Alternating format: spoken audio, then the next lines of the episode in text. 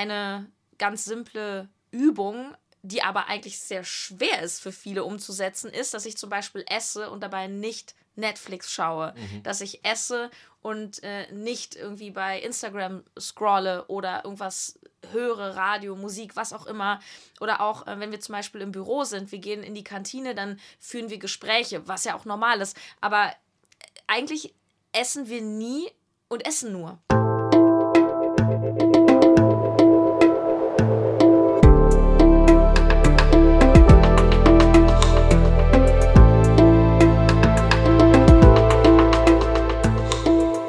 Willkommen bei dir, der Seven Mind Podcast mit Impulsen für ein gutes Leben. Für alle, die mehr Achtsamkeit und Gelassenheit in ihren Alltag bringen möchten. Hi und herzlich willkommen im Seven Mind Podcast. Mein Name ist René Träder und das ist eine ganz besondere Folge, denn es ist eine Interviewfolge. Bei mir zu Gast ist Sarah Tschernikow, die ihr vielleicht aus dem No Time to Eat Podcast kennt. Hier im ersten Teil lernst du sie schon mal etwas persönlicher kennen und wir werden auch schon über das Thema Essen sprechen. Und im zweiten Teil, der dann in einer Woche rauskommt, schauen wir genauer auf ihre Ernährungsphilosophie und ihr könnt euch dann von ihr einfach auch inspirieren lassen. Herzlich herzlich willkommen, Sarah. Ja, hallo, vielen Dank, dass ich hier sein darf. Ich freue mich total. Man muss ja dazu sagen, wir kennen uns schon ganz lange, weil wir arbeiten bei Radio Fritz lange zusammen, beziehungsweise du hast jetzt da aufgehört, aber ja. sechs Jahre lang haben wir relativ oft zusammengearbeitet in der Nachrichtenredaktion ja. und finde ich total cool, ähm, so deine ganze Entwicklung miterlebt zu haben. Wir haben ja auch wahnsinnig viel immer gesprochen über die einzelnen Steps, was so los ist. Und ja, jetzt sitzt du hier im Interview. Ja, das ist wirklich spektakulär. Also, dass wir in diesem Kontext mal aufeinandertreffen, hätte ich nicht gedacht. Aber so kann es gehen. Und äh, für mich bist du tatsächlich sehr inspirierend immer gewesen, weil ich habe das Gefühl, du bist mir immer so ein paar Schritte voraus. Also du hast im Jahr 2017 angefangen mit Podcast. Im März war das, mhm. glaube ich. Und dann, ähm, ich habe im November angefangen mit dem Seven Mind Podcast, so ein halbes Jahr später. Ähm, und ich fand es immer wahnsinnig spannend, so zu erleben, was du so machst und wie es da so weitergeht und so losgeht. Und dann hast du jetzt ein Buch geschrieben und da hänge ich auch wieder ein bisschen hinterher. Ich habe jetzt erst angefangen zu schreiben, aber du hast jetzt schon fertig. Äh, Finde ich wahnsinnig toll. Kannst du vielleicht nochmal erzählen, wie kamst du denn damals auf die Idee, überhaupt einen Podcast über Ernährung zu machen? 2017 ging es ja so, glaube ich, also Podcast gibt es schon eine ganze Weile, aber so der richtige Boom, der kam ja eigentlich erst danach. Ja, beziehungsweise ich glaube, ich habe genau den Boom noch so mitgenommen, weil heute ist das natürlich sehr inflationär und es gibt inzwischen zu jedem Thema einen Podcast. Ich hatte damals die Idee, ähm, mich neben meinem Job als Journalistin in einem anderen Bereich noch ähm, ja, selbstständig zu machen oder einfach ein zweites Standbein zu haben. Und zwar ähm, eben mit dem Thema Ernährung, weil ich ja selber nie Zeit zum Essen hatte. Mhm. Das Journalistenleben als Freiberufler damals, ich war ja auch immer sehr ambitioniert und Workaholic und immer unterwegs. Und dann hast du halt nicht diese klassischen Arbeitszeiten. Und das ist dann auch genau dieser Kontext, wobei das den Leuten auch mit klassischen Arbeitszeiten passiert, aber dieses Gefühl, nie Zeit zu haben, immer unterwegs zu sein und die Ernährung, die fällt dann eben schnell hinten unter oder hinten über. Und bei mir war das irgendwann so, dass ich unzufrieden wurde, weil meine Leistungskurve sackte ab. Ich äh, bin irgendwie immer zu müde gewesen, obwohl ich ja, ähm, ja mega jung war. Und äh, ich bin auch dicker geworden. Und das hat mich einfach gestört. Dann habe ich irgendwann angefangen, mich mehr mit Ernährung und Fitness äh, zu befassen. Bin so ganz klassisch ins Fitnessstudio gegangen, habe dann mal hier und da so einen kleinen Ernährungskurs gemacht und mich einfach mal befasst so damit, was esse ich den ganzen Tag. Und irgendwann kam ich auf die Idee, Mensch, vielleicht sollte ich das Wissen mal weitergeben oder meine Strategien und Methoden, denn ich bin bis heute Workaholic. Trotzdem esse ich gesund und kriege das hin und habe inzwischen eine schlanke sportliche Figur. Ähm, aber es entstand also quasi aus einer Not heraus, meiner mhm. eigenen Not. Und so kam das dann zum No Time to Eat Podcast. Und bezüglich des Mediums ist mir damals aufgefallen, es gab zwar Podcasts im Ernährungsbereich, aber das war mehr so Special Interest, so mhm. vegan oder äh, was heißt vegan? Das ist natürlich auch noch eine große Bewegung oder so Paleo oder aber so dieses so so Grundlage für alle, so ein bisschen Mainstream, weil ich bin Mainstream. Ich mache ganz low, ich mache einfach die gesunde Basis für alle. Das gab es nicht. Und die Nachfrage war halt enorm, weil ich bin damals auf eins der iTunes Charts, habe mich da neun Wochen am Stück gehalten fast und ähm, ja, bis heute ist es so, dass ich jeden Tag Nachrichten bekomme von Leuten, die sagen, hey Sarah, du inspirierst mich, es doch wieder anzugehen mit der Ernährung im Alltag weil das ist ein großes Thema für die Menschen. Mhm.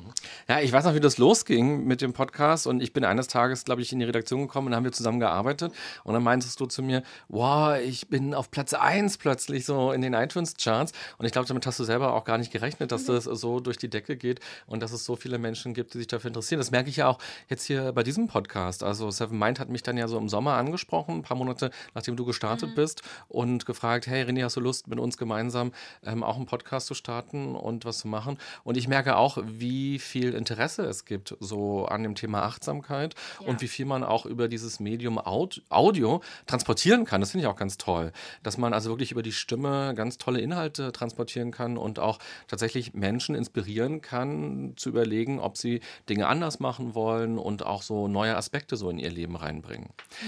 Was heißt denn für dich achtsam essen? Hier in dem Podcast geht es ja immer um Achtsamkeit ja. und bei dir geht es um Essen. Was ist diese Kombination? Kombination achtsam essen für dich? Naja, achtsam essen heißt nicht, ich brauche sehr viel Zeit. Das wird ja gerne verwechselt, weil ich habe selber no time to eat. Ich bin immer noch Workaholic und ich selber koche auch nicht gerne. Das gebe ich immer ganz offen zu. Und ich bin auch niemand, der sich jetzt äh, im Alltag wahnsinnig viel Zeit zum Beispiel nimmt, um äh, ganz viel tolle Sachen einzukaufen, Rezepte auszuprobieren, über den Wochenmarkt zu laufen. Ähm, das hat auch in meinem Alltag wenig Platz. Ähm, trotzdem geht es eben achtsam im Sinne von die wenige Zeit, die ich habe, kann ich bewusst gestalten. Und ähm, eine ganz simple Übung, die aber eigentlich sehr schwer ist für viele umzusetzen, ist, dass ich zum Beispiel esse und dabei nicht Netflix schaue, mhm. dass ich esse und äh, nicht irgendwie bei Instagram scrolle oder irgendwas höre, Radio, Musik, was auch immer. Oder auch, äh, wenn wir zum Beispiel im Büro sind, wir gehen in die Kantine, dann führen wir Gespräche, was ja auch normal ist. Aber äh, eigentlich essen wir nie und essen nur, mhm. sondern es ist immer noch irgendwas dazu, es ist immer irgendwas dabei. Und ähm, achtsames Essen kann zum Beispiel bedeuten, einfach mal zu trainieren, auch wenn ich nur fünf Minuten Zeit habe, mal in meinen Apfel zu beißen. Ich bin mal nur mit mir und dem Apfel. Und das ist für ganz viele Menschen total komisch. Aber so beginnt achtsames Essen. Mhm. Aber No Time, das ist wahrscheinlich auch, was dir oft wiedergespiegelt wird, klingt ja erstmal nicht so achtsam, sondern so gestresst und hektisch und eben, dass der Genuss so ein bisschen weg ist. Hm. Ähm, jein. Ich glaube, dass auch wenn du wenig Zeit hast und diese eben achtsam gestaltest, allein schon dadurch der Genuss kommst, weil du ja dein Essen ganz anders schmeckst. Weil nehmen wir mal so ein Beispiel. Ähm, Stressesser, die so am Computer sitzen. Ähm, ich war früher übrigens auch so. Also ich habe mir tonnenweise dann irgendwelche Weingummis und so reingezogen. Das ist so dieses klassische Phänomen. Ich mache mir mal so eine Tüte Gummibärchen auf und ach Mensch, plötzlich sind die weg. Kann ich mir gar nicht erklären, weil wir das so nebenbei machen. Wir haben den Fokus eigentlich völlig woanders und nicht nur, dass wir nicht mitbekommen, dass wir zu viel davon essen, sondern wir schmecken es auch gar nicht richtig und wir kriegen gar nicht mit, dass uns viele Sachen auch gar nicht gut tun. Weil Fast Food zum Beispiel ist ein sehr, sehr gutes Beispiel, weil vielleicht sagt im ersten Moment nicht jeder, aber viele denken, ja Mensch, Burger Pommes super lecker. Stück weit ja, sind ja auch viele Geschmacksverstärker drin, die uns triggern. Doch wenn du eigentlich mal achtsam bist, würdest du spüren, dass dein Körper solche ähm, ungesunden Sachen gar nicht haben will. Ja, das heißt, durch Achtsamkeit spüre ich eigentlich erstmal wieder rein und kriege mit, welche Lebensmittel tun mir eigentlich gut und welche nicht. Und wenn ich dann mal wirklich achtsam, zum Beispiel ein Lebensmittel der Natur, ich bin immer so ein Freund von naturbelassenem Essen, also Dinge, die in der Natur wachsen und gedeihen, Obst, Gemüse, Nüsse, wenn ich die wirklich mal achtsam schmecke, dann merke ich, wow, das ist echt mega lecker. Ähm, ich habe tatsächlich mal einen Achtsamkeitskurs gemacht. Gibt ja auch richtig diese MBSR-Kurse und so. Und äh, Thema achtsam Essen und Geschmack war richtig der Hammer. Und zwar haben wir damals die Rosinenübung gemacht. Mhm. Ich weiß nicht, ob du die kennst. Ja, ja. Ähm, wir hatten halt drei Rosinen so auf der Hand und sollten uns die übertrieben lange anschauen. Und wir alle so, hä, was soll das jetzt? Wir waren alle so die gestressten am Rande des Burnouts Leute, die da saßen und fanden das wahnsinnig albern. Und dann ging es darum, sich eben mal ein paar Minuten mit so einer Rosine zu befassen, sich die anzuschauen. Wie sieht die aus? Ist die eine größer als die andere? Ist die schrumpeliger als die andere und so weiter. Und die dann auch etwas achtsamer zu schmecken. Und da gab es eine Dame, die wollte erst nicht mitmachen, weil sie sagt, ich hasse Rosinen. Mhm. Finde ich mega eklig, mache ich nicht. Und dann hat die das gemacht und weißt du, was am Ende bei rauskam? Die hat gesagt, ach, eigentlich war es ganz lecker. Mhm. So viel zum Thema Achtsamkeit, Geschmack und Genuss. Mhm. Ein großes Thema von dir ist auch Meal Prep, also wie man halt mit der Zeit, die man hat, die man zur Verfügung hat, eben sein Essen auch vorbereiten kann. Und wenn ich so im Internet google Meal Prep und mir so Fotos anschaue oder auch auf Facebook oder Instagram so Fotos anschaue von Menschen, die Meal Prep betreiben, dann sehe ich manchmal, da kochen Leute so für die ganze Woche vor und machen alles so in Schüsselchen rein. Und dann frage ich mich auch, ob das denn noch so achtsam ist, weil weiß ich denn heute am Montag, was ich gerne am Mittwoch essen will und heißt Achtsamkeit nicht auch, dass man so in sich hineinspürt und guckt, was braucht mein Körper heute, wonach ist mir und wenn ich alles schon mhm. vorkoche und dann liegt es da schon für die ganze Woche im Kühlschrank, klar, dann habe ich Zeit gespart und kann es mit zum Büro nehmen oder auch wenn ich unterwegs im, im Zug bin oder so, aber ist das dann am Ende noch achtsame Ernährung oder ist es einfach praktische Ernährung? Das ist eine sehr, sehr gute Frage. Ähm, ja, es ist in erster Linie praktisch. Nur umgekehrt, also das, worauf du anspielst, ist ja so dieses intuitive Essen. Ne? Mhm. So ich, ne, dieses, was du meintest, ich guck mal, was ich gerade so brauche. Da gibt es zwei Probleme. Also erstmal, intuitives Essen ist an sich natürlich sehr, sehr gut. Das Problem ist aber, wir haben es verlernt. Und also ich habe äh, Coaching-Klienten beispielsweise, die sich ähm, bis zum Coaching zum Beispiel sehr, sehr schlecht ernährt haben, viel Süßigkeiten, hier und da Fastfood. Wenn ich denen jetzt sagen würde, ja, hör einfach mal, wonach dir ist, dann rennen die als nächstes zu, ähm, ja, zum großen gelben M. Ja, also ne, wir haben auch oft eine sehr verzerrte Wahrnehmung ja. von dem, was ich eigentlich brauche. Und ähm, dann kommt eben hinzu, und das ist das zweite Problem, dass wir ja nun mal oder viele von uns diesen gestressten, vollgepackten Alltag haben. Klar, das ist natürlich irgendwie ein Widerspruch, aber gerade durch Stress beispielsweise, Terminhektik, ähm, auch das beeinflusst ja mein Empfinden und es überlagert auch oft das, was mein Körper wirklich braucht. Es gibt zum Beispiel auch Menschen, die ähm, sich stundenlang so in ihre Arbeit vertiefen können, dass sie auch gar keinen Hunger verspüren. Das heißt, wenn du dir jetzt fragen würdest, ja, ähm, was, was, was brauchst du denn jetzt gerade? Und der Körper hat vielleicht schon seit, was weiß ich, einen halben Tag nichts gegessen. Ja, nö, eigentlich ist alles ganz gut. Das heißt, ja, das ist so eine schöne Idealvorstellung, ja, intuitives Essen. Nur wir haben es sehr, sehr oft verlernt. Mein Ansatz ist eher zu sagen, ich hole die Leute mal da ab, wo sie sind. Und die sind gestresst. Die gehen jetzt nicht drei Wochen ins Kloster. Die, die haben jetzt ihre tausend Termine. Und dann finde ich dieses, was du als praktische Ernährung bezeichnest, sehr viel achtsamer, auch im Sinne von, ich gucke mal, was ich einkaufe, ich gucke mal, was ich mir meal preppe, anstatt unachtsam in den Tag hineinzuleben und mir dann einfach vermeintlich intuitiv irgendwas hole, wonach mir gerade ist. Weil die Realität ist einfach, wonach mir gerade ist, ist, ach, ich bin hier am Bahnhof, ich hole mir hier mal so ein Sandwich ne, Weißmehlbrötchen mit daumendick Butter und Remoulade und da gibt es auch keinen Leitkäse drauf, ja.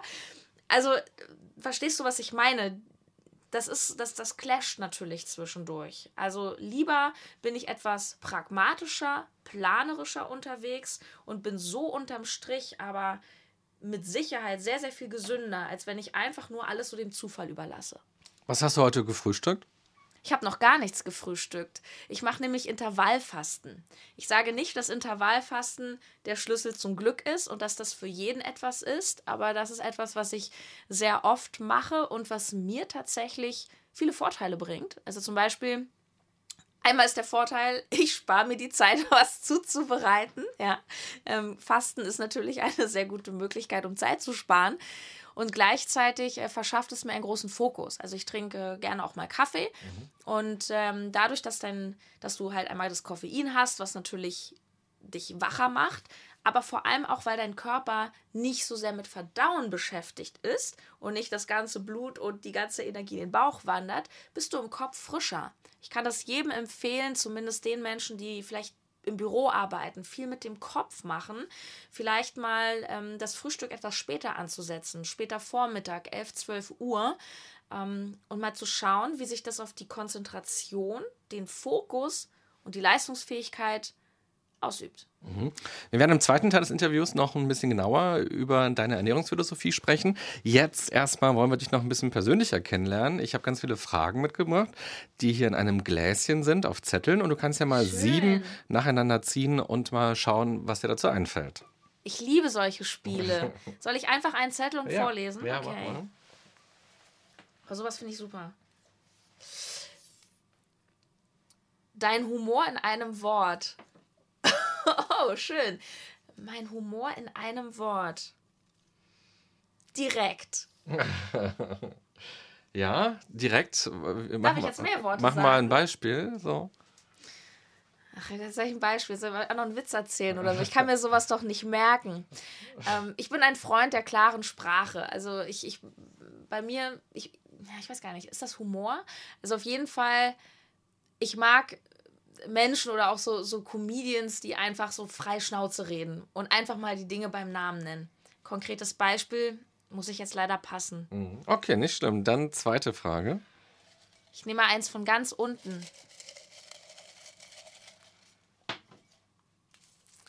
Eine Eigenschaft, die andere an dir schätzen. Viele Eigenschaften. ja, klar, auf jeden Fall. schätzen oder bewundern? Na, da steht doch schätzen, ja, Sarah. Du kannst doch lesen, oder? ich wollte nur Zeit schinden. ähm, ja, tatsächlich meine Ehrlichkeit ist etwas, was Leute sehr an mir schätzen. Also gerade natürlich Leute, mit denen ich dann auch eher privat zu tun habe. Ähm, die Menschen wissen bei mir, woran sie sind. Ich bin ja auch jemand, der sehr klar und direkt spricht und ähm, das mag nicht jeder.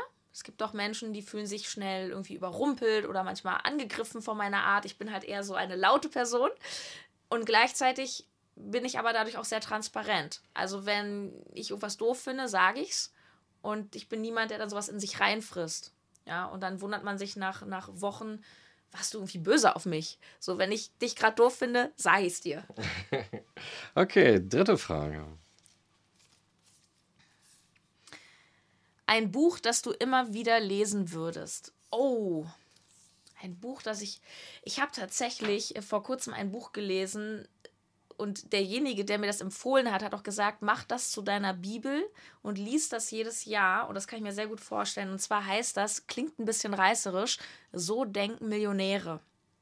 Das ist ein Buch, wo es um Geld geht und um das Geld-Mindset. Und das ist unglaublich spannend, weil jeder von uns hat tagtäglich mit Geld zu tun. Und es ist auch egal, ob du jetzt Unternehmer bist, selbstständig oder ob du sagst, Geld, ja, ist mir eigentlich gar nicht so wichtig. Aber allein schon dieser Satz ist mir nicht so wichtig. Interessant, was steckt vielleicht dahinter? Wir haben alle jeden Tag Geld irgendwie in der Hand und sei es, wir kaufen uns irgendwie ein Brötchen und sich mal ja, so, so ein bisschen auch mit diesen Glaubenssätzen über Geld zu befassen. Das ist unglaublich spannend, so auch zu gucken, wie wurde ich erzogen, was haben meine Eltern mir eigentlich über Geld beigebracht, wurde über Geld gesprochen, Geld stinkt, über Geld redet man nicht. Ähm, sehr, sehr spannendes Buch. Ich habe sehr viel über mich gelernt und ja, ich glaube, das lese ich auch noch ein paar Mal durch. Du bist jetzt Mitte 30, wann bist du Millionär? Mit 40. Einkommensmillionärin. Ah ja, okay. Das klingt jetzt wahrscheinlich mega unsympathisch, oder? Aber ich muss ganz ehrlich sagen, ähm, ich, ich, ich mag Geld sehr. Weil Geld bedeutet für mich in meinem Mindset, und das hatte ich auch lange nicht, Geld bedeutet für mich Möglichkeiten zu haben nicht nur die Möglichkeit, mir selber ein schönes Leben zu gestalten. Geld bedeutet für mich auch ähm, zum Beispiel im Job oder im Business, dass ich halt die Freiheit habe, Dinge zu machen, die ich machen möchte. Ja, und äh, wenn man viel Geld hat, kann man auch viel geben. Man kann auch viel spenden. Ja, man kann mit Geld auch sehr, sehr viel Gutes machen. Mhm. Nächste Frage. Wer ist dein achtsames Vorbild? Uh, mein achtsames Vorbild.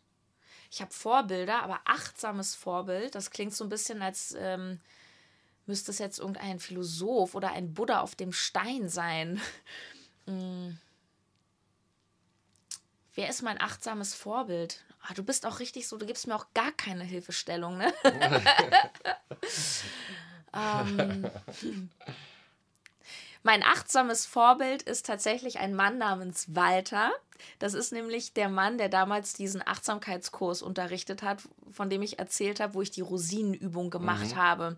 Weil ähm, der Walter ist sozusagen, das ist ein MBSR-Trainer in Berlin und der hat mich überhaupt mit diesem ganzen Thema Achtsamkeit ähm, konfrontiert. Da bin ich mhm. zum ersten Mal mit in Kontakt gekommen und das hat tatsächlich meine, meine Sichtweise auch geändert. Auch wenn ich nicht jetzt jeden Tag mir fünf Minuten die Rosinen angucke, die ich im Müsli esse. Seitdem esse ich überhaupt Rosinen. Die kommen jetzt wieder ins Müsli. Mhm. Ein Vorbild von dir, äh, da haben wir nämlich schon oft drüber gesprochen, ist, ähm, heißt der Christoph oder Christian? Christian Bischof. Christian Bischof, genau. Ähm, weil du warst bei ihm auf dem Kurs und du hast auch Coaching bei ja. ihm mitgemacht und du bist total begeistert davon. Was gefällt dir so gut an ihm und was hast du von dem gelernt? Ähm, genau, also Christian ist, viele kennen ihn auch, der hat einen ganz berühmten Podcast ähm, und er ist so ein, ein Life-Coach. Ich finde immer, Motivationstrainer trifft es nicht so ganz, weil es geht nicht darum, irgendwie ein bisschen Yippie zu rufen, ähm, sondern es geht schon ein bisschen tiefer. Oh, ich habe von Christian so viel gelernt. Ich glaube, das Allerwichtigste ist Eigenverantwortung. Seit ich das begriffen habe, ist mein Leben einfach komplett anders. Ich habe begriffen, dass ich alleine für mein Leben und meine Emotionen auch verantwortlich bin. Und dass alles, was ich heute bin, wie ich beruflich dastehe, wie mein Körperzustand ist, ähm, wie ich so drauf bin, meine Laune, das ist alles das Ergebnis von ganz vielen großen und kleinen Entscheidungen, die ich mal im Leben getroffen habe. Das bedeutet, es ist nicht eine Opferhaltung. So nach Motto, mir geht schlecht, weil der hat was Doofes zu mir gesagt. Oder ich habe einen blöden Job, weil mein Chef ist so doof. Also, sondern eher so zu denken, hey, ich entscheide mich aber auch, unter diesem blöden Chef weiter zu arbeiten, zum Beispiel. Natürlich ist alles nicht leicht. Natürlich ist das Leben kein Ponyhof und ich sage, hey, ich wünsche mir jetzt das und das und das Traumauto. Klar, so funktioniert das nicht. Aber einfach mal zu begreifen, ich bin dafür verantwortlich, was ich jeden Tag mache. Keiner zwingt mich, in meinem Job zu bleiben, der mir vielleicht nicht gefällt. Keiner zwingt mich dazu. Ähm, keiner zwingt mich auch dazu, dass ich immer schlechte Laune habe oder dass ich meinem Ex-Freund nach vier Jahren noch hinterher traue. Aber so war ich früher drauf. Ich bin, ich hatte unglaubliche Probleme mit Kritik von anderen, mit Abweisung und habe das tot diskutiert. Ich bin nicht gut genug und das und der ist blöd zu mir. Furchtbar. Inzwischen weiß ich, hey, wenn Leute dir irgendwas Schlechtes antun, zum Beispiel, ist es deren Schuld, aber es ist meine Verantwortung, was ich damit mache. Wie lasse ich das an mich ran? Wie sehr trage ich das weiter durch meinen Alltag? Wie gehe ich damit um? Also Eigenverantwortung übernehmen für alles, was ich mache und tue, war für mich die krasseste Erkenntnis in den letzten zwei Jahren. Mhm. Ja, das ist eine schöne Erkenntnis. Was mich immer so wundert, wenn man über so eine Motivationstrainer oder Gurus oder wie auch immer man sie bezeichnen will, so redet, ist, das, was du gerade gesagt hast, das ist ja eigentlich jetzt gar nichts Neues. Das ist jetzt nicht eine ganz krass neue Erkenntnis. Das ist eine tolle Erkenntnis. Und ich glaube, für einen selbst muss man erstmal auch dahin kommen, weil es viel leichter ist, diese Opferhaltung anzunehmen, weil man vielleicht auch durch die Familie diese Opferhaltung gelernt hat oder auch durch die Medien kriegt man vielleicht auch eine Opferhaltung transportiert. Wir haben uns auch schon viel mehr Nachrichten und über Medien unterhalten halten, so weil wir schon so lange da arbeiten und uns auch schon oft gefragt, tut uns eigentlich gut, so Nachrichten zu konsumieren und all sowas. Ähm, von daher ist es für jeden Einzelnen, glaube ich, schon eine, eine, Revolution, wenn man für sich irgendwann erkennt, so ich bin verantwortlich dafür und ich habe zwar jetzt schlechte Laune, weil das und das passiert ist oder weil mich jemand behandelt hat, aber dass ich am Ende halt mich entscheiden muss, wie ich damit umgehen kann. Was ähm, ja, was macht so ein Christian Bischof oder was macht so ein Motivationstrainer, dass das so besonders ist, dass es so, so einen Knall im Kopf plötzlich macht? Ganz einfach, es ist nicht drüber reden, sondern erleben. Ähm, nur den Podcast anhören, das verändert nicht dein Leben, sondern wir wissen alle, ob es jetzt Thema Motivation ist, in meinem Fall gute Ernährung oder Business, äh, wie verdiene ich mehr Geld, wie mache ich mich selbstständig. Wir müssen Dinge tun, wir müssen ins Umsetzen kommen. Wenn wir nur drüber reden, drüber nachdenken, passiert nichts. Und ähm, die, die Podcasts hören, zum Beispiel von Christian Bischof, das ist halt so der Einstieg, um einfach mal zu gucken, worum geht es da eigentlich, spricht mich das an. Und dann ist es ja so, äh, dass diese Gurus in Anführungsstrichen äh, ihre Seminare haben. Und ich habe dann einfach gesagt, ja, ich hole mir da jetzt mal so ein Ticket Und da kommst du wirklich ins Erleben. Mhm. Und äh, ja, ich meine, also ich, ich kriege auch kein Geld dafür, dass ich das jetzt hier erzähle, äh, aber ich kann einfach nur sagen, ähm, das ist auch eine Investition, die sich massiv gelohnt hat. Natürlich gibt es da auch verschiedene Stufen. Es gibt immer so ein Einstiegsseminar für die Masse, was recht kostengünstig ist, wo man das halt kennenlernen kann, mal ein Wochenende. Und die, die dann wollen, ähm, die buchen dann halt so, so tiefergehende Kurse, wo du einfach unglaublich krasse Sachen machst. Also ich habe bei ihm zum Beispiel ein Mentalseminar gemacht über vier Tage. Ähm, das heißt, die Kunst selbstbestimmt zu leben. Und da geht es zum Beispiel darum, Ängste abzulegen. Und ich meine ganz ehrlich, wir sind alle Menschen. Wir haben vor vielen Dingen Angst. Wir haben Existenzangst, wir haben vielleicht Angst, dass der Partner uns verlässt, wir haben Angst, den Job zu verlieren, wir haben Angst zu verarmen wir haben Angst vor anderen Leuten zu sprechen. Wir haben Angst vor der Prüfung. Also wir haben so viel Angst. Und das ist auch okay. Aber mutig sein, und ich bin inzwischen extrem mutig, mutig sein heißt, dass ich trotz der Angst es einfach mache. Und das habe ich dort zum Beispiel gelernt und da machst du auch echt krasse Sachen, wie zum Beispiel habe ich eine, eine, eine Eisenstange, die war 8 und die zweite war, ich habe es dann nämlich gleich nochmal gemacht, 10 Millimeter dick, mit dem Hals zerbogen. Und zwar haben wir so über dem, was ist das Schlüsselbein, wo der Hals, da geht's, da geht's so weich rein. Wenn man da den Finger so reinsteckt, das ist ziemlich unangenehm, weil es ist ein ganz wunder Punkt. Mhm. Und da wollen wir gar nicht, dass da jemand irgendwas reinsteckt. Und dann hattest du wirklich einen Partner und du hast so eine zwei Meter lange Eisenstange bekommen, darauf gelegt. Du wurdest natürlich vorher, ähm, das machst du jetzt nicht mal eben in der Mittagspause, ja. Also du wurdest vorher schon natürlich durch auch ja so positive Affirmationen und so ein bisschen bestärkt, das auch zu machen, dass du dich auch committed hast. Und dann hieß es 3, 2, 1, go. Und dann bist du sozusagen aufeinander zugelaufen. Die Stange hat sich zerbogen, bis du dann deinen Partner in den Arm gelegen hast. Und das ist eine unglaubliche Überwindung. Hat mir ähm, gebracht, dass ich hinterher so dachte, okay, Leute, und es war, wir haben auch ganz viele Übungen gemacht, wo du dich so in der Gruppe zum Affen machst und wie ein Mariechenkäfer da auf dem Boden bist, weil wir haben auch Angst immer, was andere von uns denken. Mhm. Und am Ende des Seminars denkst du so, okay, Leute, ich habe jetzt vor 20 wildfremden Leuten wie ein Mariechenkäfer auf dem Boden gelegen. Ich habe eine Eisenstange mit dem Hals zerbogen. Was soll jetzt eigentlich noch kommen? Und das ist Erleben. Und das, ja, das, ich bin wirklich ich würde fast sagen, angstfrei. Mhm. Ich habe Respekt. Ich bin auch oft nervös. Ich bin immer noch angespannt, wenn ich ins Flugzeug steige, obwohl ich jedes Jahr bestimmt 20 Mal fliege. Nur Angst ist nichts mehr, was mein Leben dominiert, was mein Leben steuert. Im Sinne von, ich habe Angst, mache ich nicht. Das bringt ein Seminar. Schön. Dann nächste Frage. Ach ja, es geht noch weiter hier. Die fünfte ist das jetzt, oder?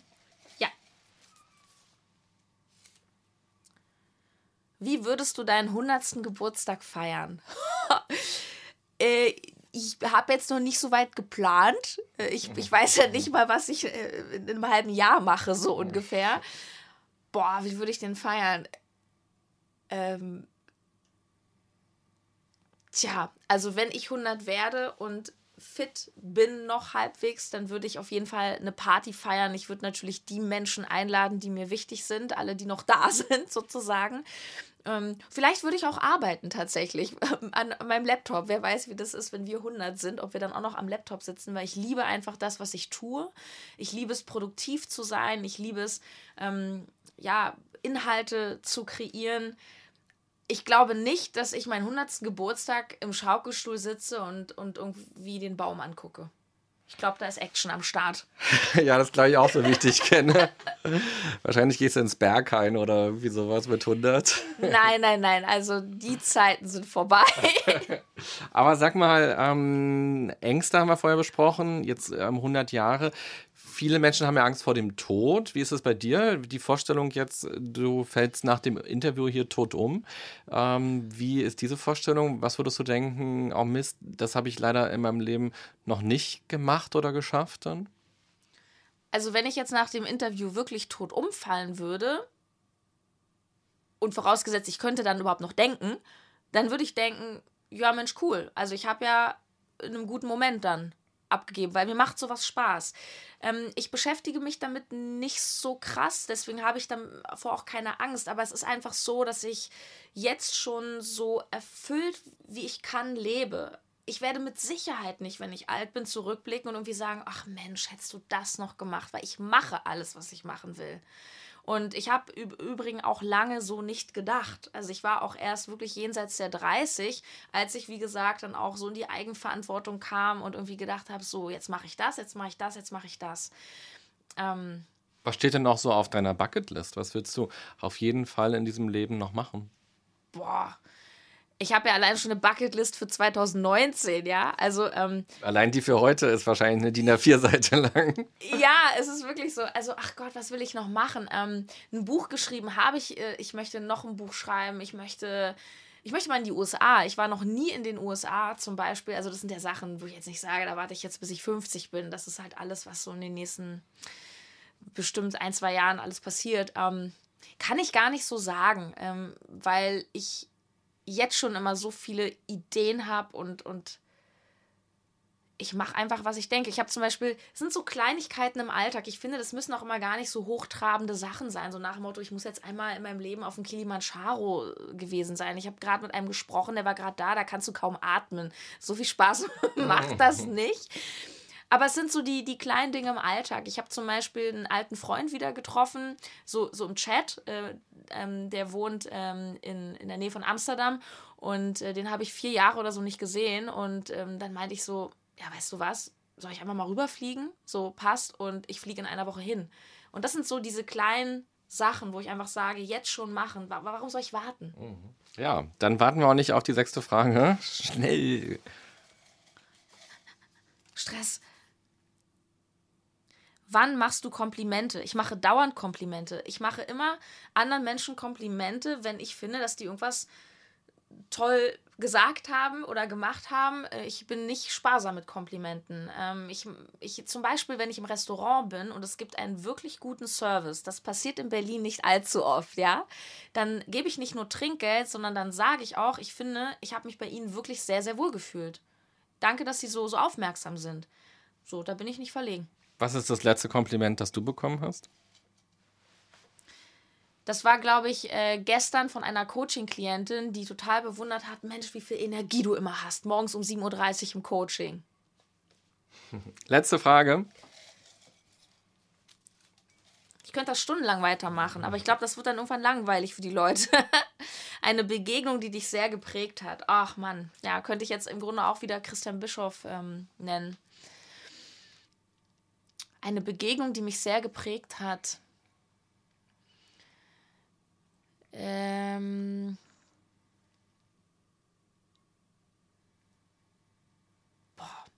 So viele Begegnungen im Alltag. Ich habe ähm, hab vor zwei Jahren das erste Mal ehrenamtlich bei der Berliner Tafel gearbeitet. Ähm, ich habe da einfach, ich hatte Weihnachten nicht gefeiert so richtig und Freundin war nicht da und so weiter und habe mich da engagiert und ähm, da habe ich einen Mann getroffen. Ich weiß ehrlich gesagt noch nicht mal, wie der heißt. Ich habe den auch nie wieder gesehen, aber der hat mich zum Beispiel auch sehr geprägt, weil der hat sich dort engagiert, also ehrenamtlich, hat kein Geld dafür bekommen und selber hat er von Hartz IV gelebt und war wirklich in keiner komfortablen Situation. Und der war so symbolisch für viele gute Menschen, die es draußen gibt, die, obwohl sie selber eigentlich ganz viel bräuchten von anderen, unglaublich viel geben.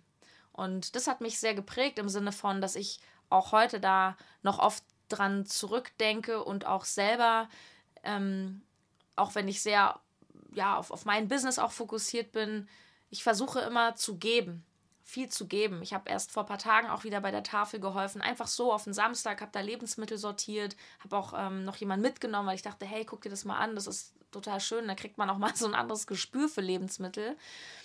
Ja, gib, was du brauchst. Ja, so Begegnungen finde ich auch immer schön. Manchmal sind es so kleine Sachen. Man fährt im Zug, man unterhält sich mit jemandem und dann geht man so ganz anders wieder aus dem Zug raus, weil so ein Satz hängen geblieben ist oder auch, weil dieses Leben von dieser Person so für so einen Moment so durchgeschimmert hat und das irgendwas ganz Bewegendes hat. Sarah, angenommen, du könntest dich selbst treffen. Was wäre denn so eine Frage, die du von dir selbst gerne so wissen würdest wollen? Also, wenn ich jetzt Sarah treffen würde, würde ich ganz kess fragen, na, hast du auch mal Pause gemacht heute? ich bin nämlich tatsächlich und deswegen, ähm, ich bin ja auch großer Fan von, von eurer Seven Mind App, weil ähm, diese kleinen kurzen Meditationen, die ich gerne öfter machen dürfte, aber ich mache sie tatsächlich manchmal, helfen mir auch mal so runterzukommen. Bei all dem Elan und Energie, was ich habe, ich mache zu wenig Pausen. Und ich glaube, ich würde dann so ein bisschen kontrollierend Sarah fragen, na, hast du Pause gemacht? Ja. Wir können jetzt eine kleine Pause machen, denn der erste Teil vom Interview ist vorbei. Wir können gerne eine kleine Meditation oder so einschieben. Und im zweiten Teil werden wir ein bisschen ausführlicher sprechen über das, was du über Ernährung denkst, über Essen denkst. Und ähm, außerdem gibt es die Möglichkeit für alle, dein Buch zu gewinnen. Es gibt ein Buch, das du mitgebracht hast und das signierst du auch. Und wie man das gewinnen kann, das erfährt man im Newsletter von Seven Mind. Dann vielen Dank erstmal, dass du da warst, Sarah. Und dann hören wir uns gleich nach der Pause im zweiten Teil. Ich freue mich.